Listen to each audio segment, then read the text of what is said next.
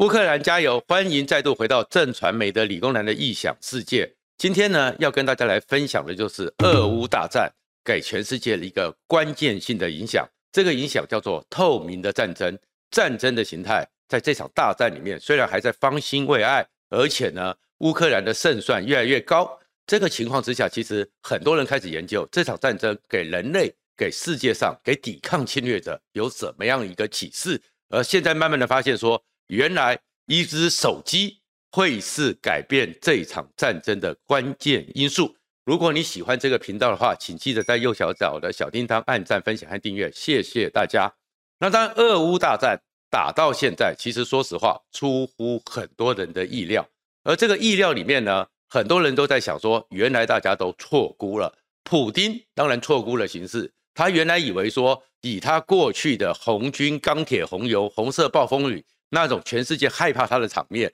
他大概派一些新兵，坦克车开一开，七十二小时就进入基辅打卡，他就赢了。但是普京失算了。而另外一个情况，其实说实话，拜登、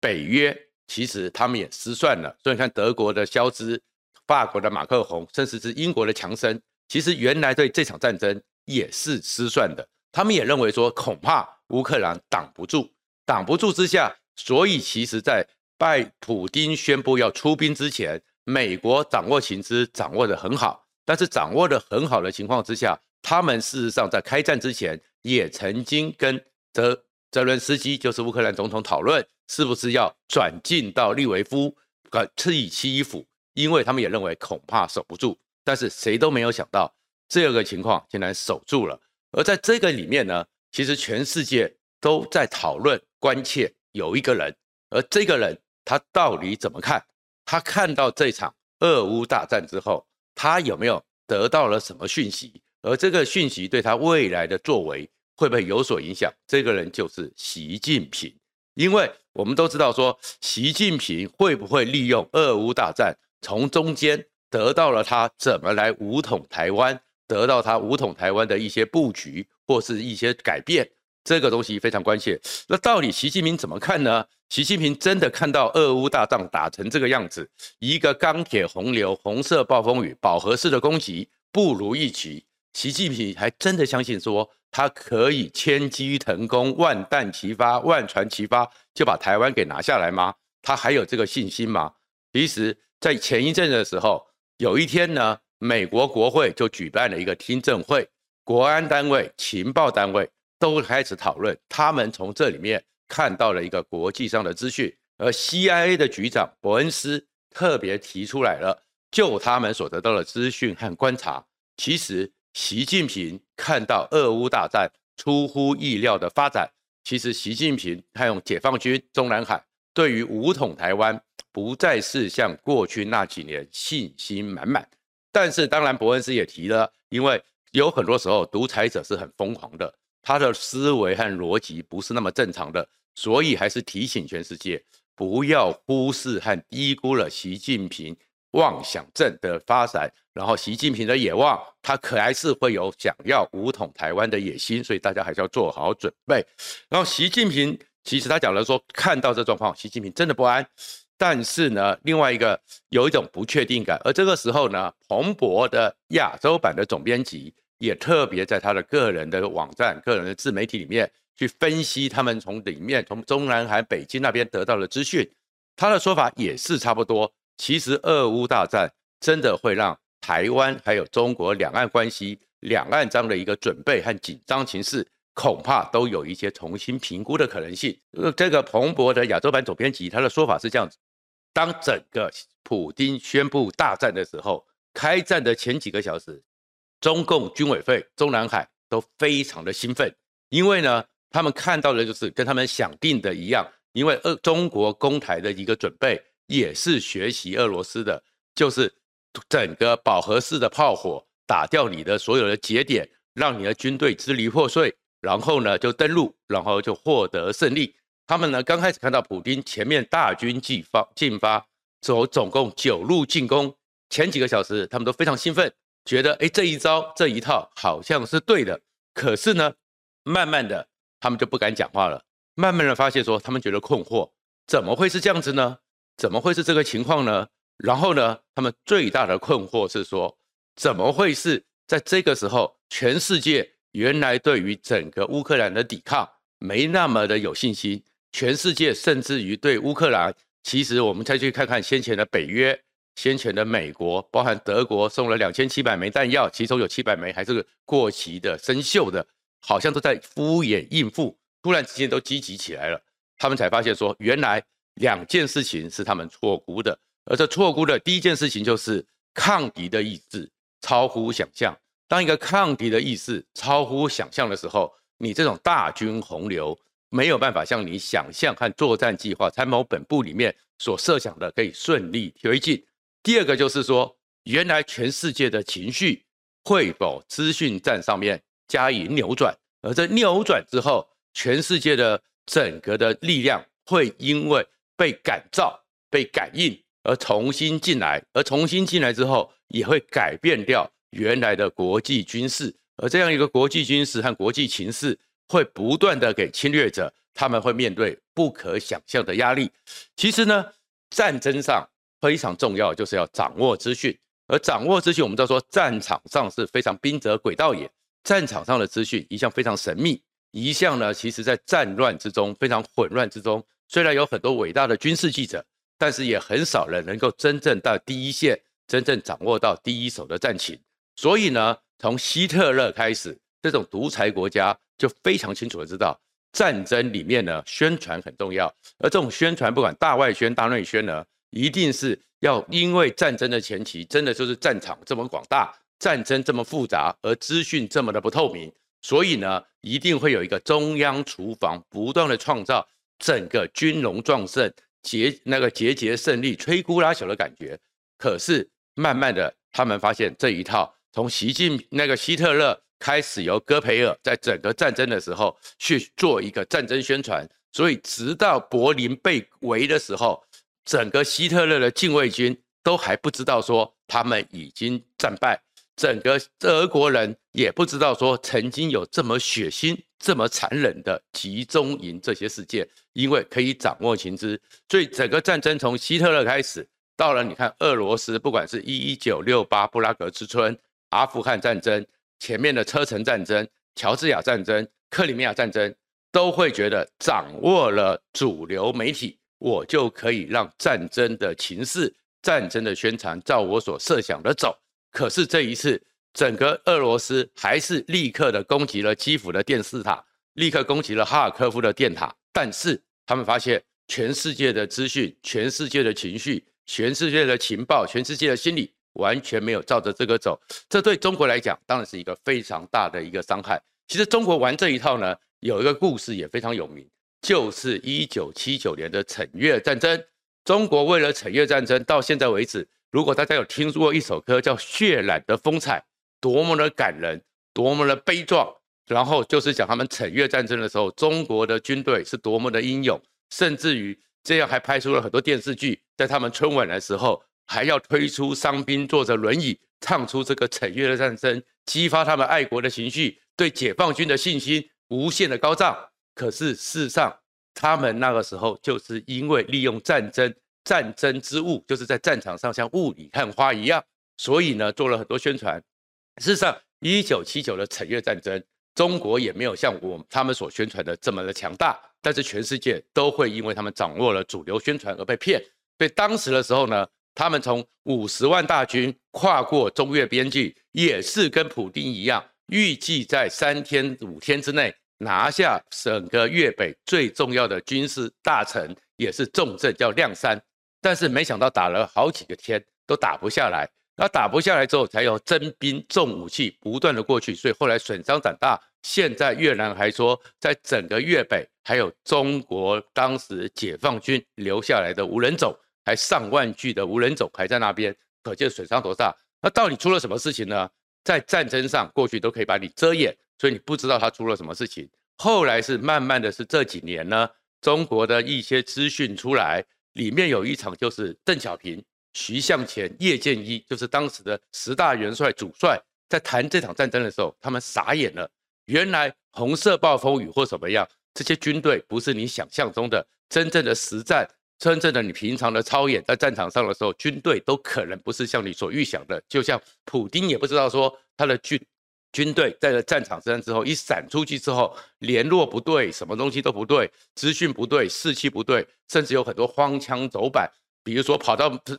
便利商店里面去买饮料、买食物。事实上，当时的时候，陈越战争，像他们这种独裁国家的军队，看起来都非常惊恐、非常吓人。其实有很多时候。实质上的训练是。不足的，所以陈越战争去的时候，他们里面有个资讯，攻一个山头，突然有炮火下来，所以两个连将近两百多人就上往上面直攻。但是直攻的时候呢，只是这样子，就是只会硬冲，小米加步枪的精神，最后攻上山头，他们死掉了一百六十几个，阵亡一百六十几个，就对方只有十个人，对方只是善于利用地形，不断的狙击，中国就败了。然后当时呢，中国也是因为以前是土八路。所以呢，他们开始也有一些苏联的梯型的坦克开始坐坦克去，但是它不是像美国的话，坦克走在前面，很多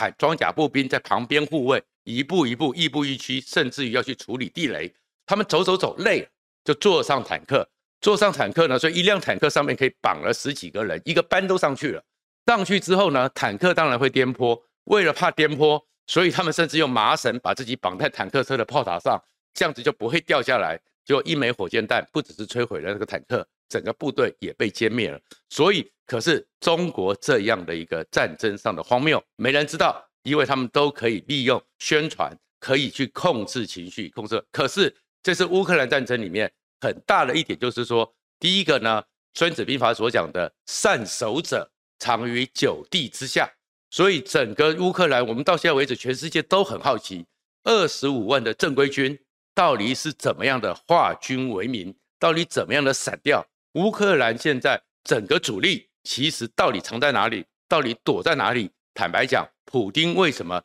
一直迟迟不敢发动大会战？因为普丁不知道二十五万的大军到底在哪里，他很怕包围了基辅之后，马上外面被反包围，内外夹攻，搞不好他的二十万大军就会这样被吃掉了。那事实上，乌克兰。我们一直先前以为，不要以为他军力很弱，在上去年二零二一年的评全球军力评比里面，台湾是第二十一名，乌克兰是第二十二名。其实他的整个军力、整个训练和军队的实力，没有像大家所想象、先前所认为的有这么的差。而俄罗斯是全世界第三名，中国是全世界第二名，所以第三名打二十二名打成这个样子。其实习近平也要去想说，你第二名打第一，二十一名，有办法像你想象的这么顺利吗？还是奉劝习近平不要把中国人的血当成是你那个完全无畏牺牲的工具。然后呢，而且乌克兰的陆军比台湾的陆军强太多了，因为乌克兰我们也都知道空军海军很弱，但是他还能够排到二十二名，跟台湾只差一名，而台湾的空军海军飞弹。都是世界上非常先进，可以排在很前面的。而相对的来讲，台湾的陆军，因为我们不是大陆军主义，我们只是在防卫，我们并不想去侵略其他地方。我们陆军没有这么强大。而乌克兰没有海军、空军这么弱的情况之下，排到二十二名就表示陆军很强大。可是这些陆军藏在哪里呢？不知道。可是另外一个呢，整个普京没办法抓到乌克兰的主力，但是全世界都会看到。普丁的军力，普丁的整个武器，普丁的整个被打下来，这个时候就发现，因为普丁还有习近平这种独裁国家都没办法去处理掉。当自媒体科技进步到某个程度之后呢，每个人他的手机就是一把心理战的枪，而这个手机呢，网格化的一个概念，可以你无从封锁，你就算打掉了几个主要的基地台，但是网络不是一个像是一个。浮状的车轴状的一个状况，打掉车轴你就不能动了。网络是像网格一样，这边断点从旁边就可以立刻连。所以到目前，普丁没有能力把整个乌克兰全民里面的网络自媒体这样的管道、这样的通联给断掉，全世界就可以不断的看到，原来乌克兰的抵抗是这么的激烈，原来乌克兰的抵抗是这么的悲壮，原来乌克兰的抵抗的情操。让全世界动容，所以全世界不得不要站出来说，这样的人性光辉，我们怎么可以抛弃它？所以你看到英国进来了，法国进来了，瑞典、瑞士波兰、芬兰通通都进来了。普丁从来没想到说，当他的一个战场情势没办法掌控，当整个战场呢透过一个透明的乌克兰的反抗，全世界都及时的看到了，看到之后，全世界都立刻的受到感召，全世界都动起来了，所以普京就会变成内外交困，包含是连他自己俄罗斯内部的人，就算他怎么管控媒体，就看他怎么管控异议，其实现在已经有一百四十三个城市以上。一万三千多个人被捕，他们还是很多俄罗斯人都觉得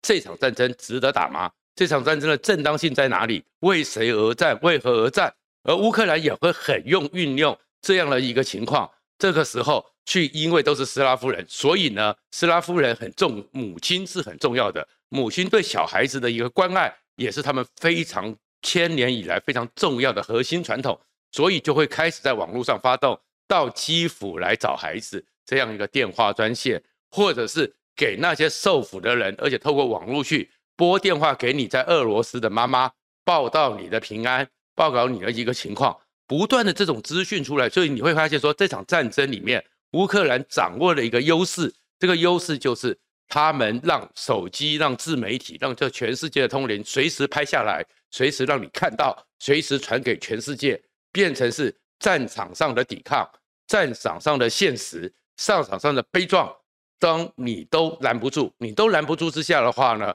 所以乌克兰的士气就越来越高涨。而这个时候呢，泽伦斯基又刚好善用这样一个媒体，不断的出来，不断的向全世界求援，而且让全世界看到我在这里，也看乌五四千多万的乌克兰人看到总统还在，总统带着我们抵抗，所以就会形成了一个坚而坚强而且打不破的一个团结的民族主义。这个民族意识、爱国情操、爱国意识之下。你就会看到说，原来这场战争恐怕你要变成是要用歼灭战，要用彻底打，但是四千万人你是无从歼灭，倒掉了一个乌克兰人，还有千千万万个乌克兰人，这样的情势都会让俄罗斯的军队给却步。所以，当战场上的情绪、战场上的爱国情操不是像过去的时候，当战争结束之后，记者才进去采访。才去追溯过去的悲壮，而是现场全世界都看到悲壮的时候，战场上的一个反抗的直接透明呈现给全世界，会让侵略者他们能手足无措。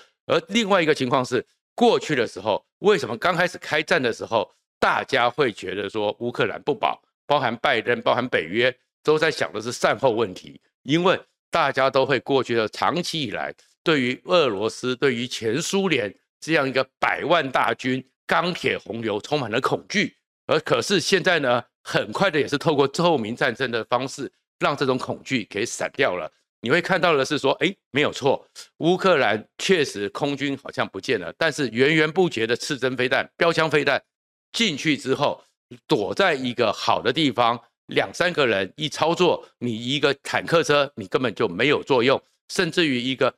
整个梯形的坦克。一枚飞弹过去，一个无人机过去一炸，炸掉之后前后一弄，中间就变废铁。这样或者是你的士气不足，你的坦克车被吉普赛人用拖拉机可以拖去，还故意哭走你一百三十九美元就可以把它当废铁卖掉，这样的一个状况。然后再过来是苏三四，是整个苏苏凯二十七改良的战轰机，就这样一个战轰机呢，直接让大家看到被轰下来的画面。代表着哎，苏三四这个战轰机好像没有像过去想象的这么强大。毕可夫的这个巡逻舰在火箭炮下，在夜战之中，一艘小船把你诱导之后，让你破关，火箭炮就把你直接的击沉。那整个苏联的黑海舰队也没有这么强大。全世界开始对你与俄罗斯的军队，对于你红军不再恐惧，而这种不再恐惧的情绪扩散之下，开始会想说说你打得赢吗？而且所以在变变成整个。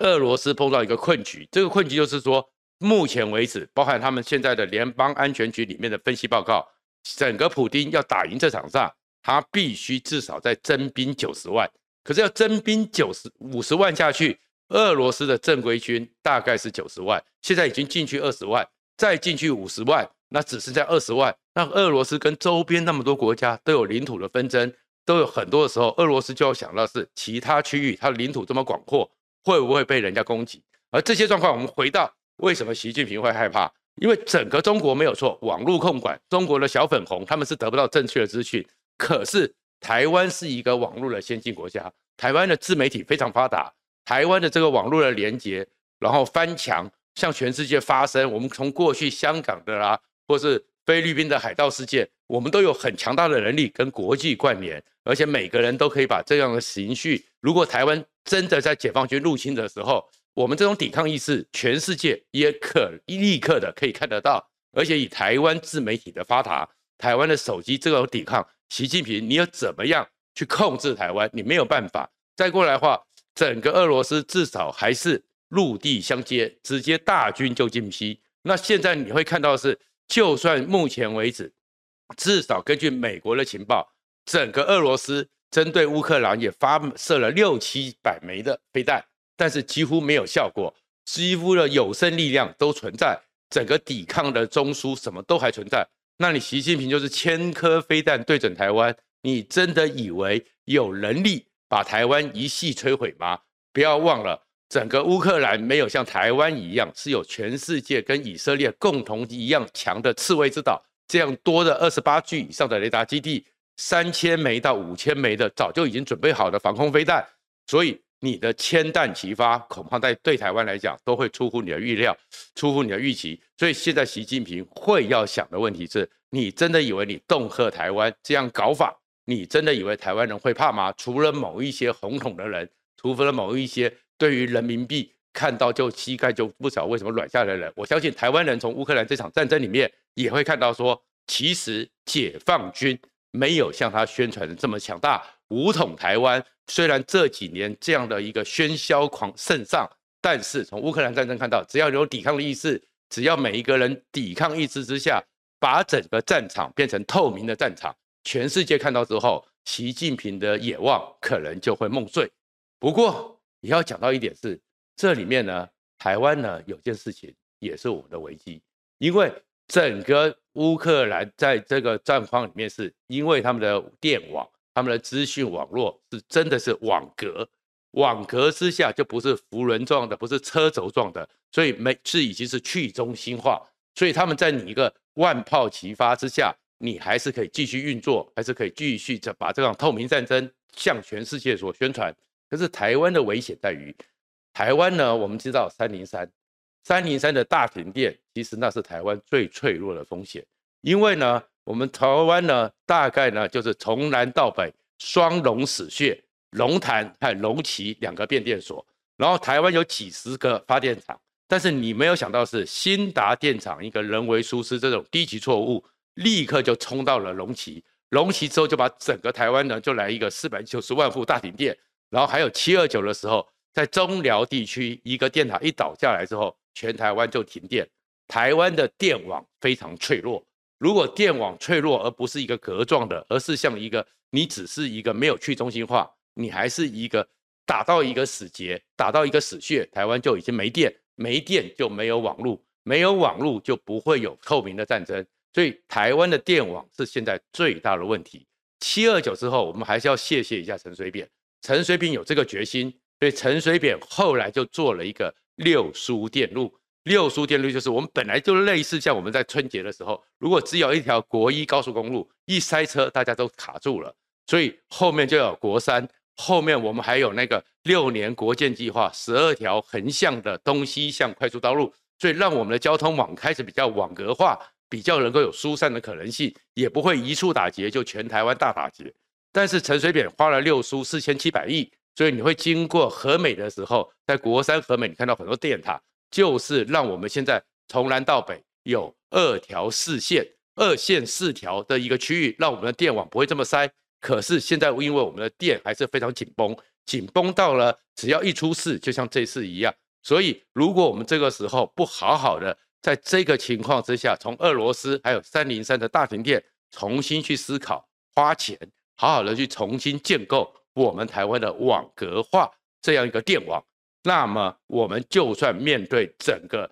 习近平的进攻、习近平的犯台，而我们都有强烈的透明战争的抵抗意识，但是没有电是没用的。这也希望我们的执政党注意，光有抵抗意识，但是你也要给我们一个安全坚韧的电网，这样子我们才能够协同一起把侵略者给击败。谢谢大家。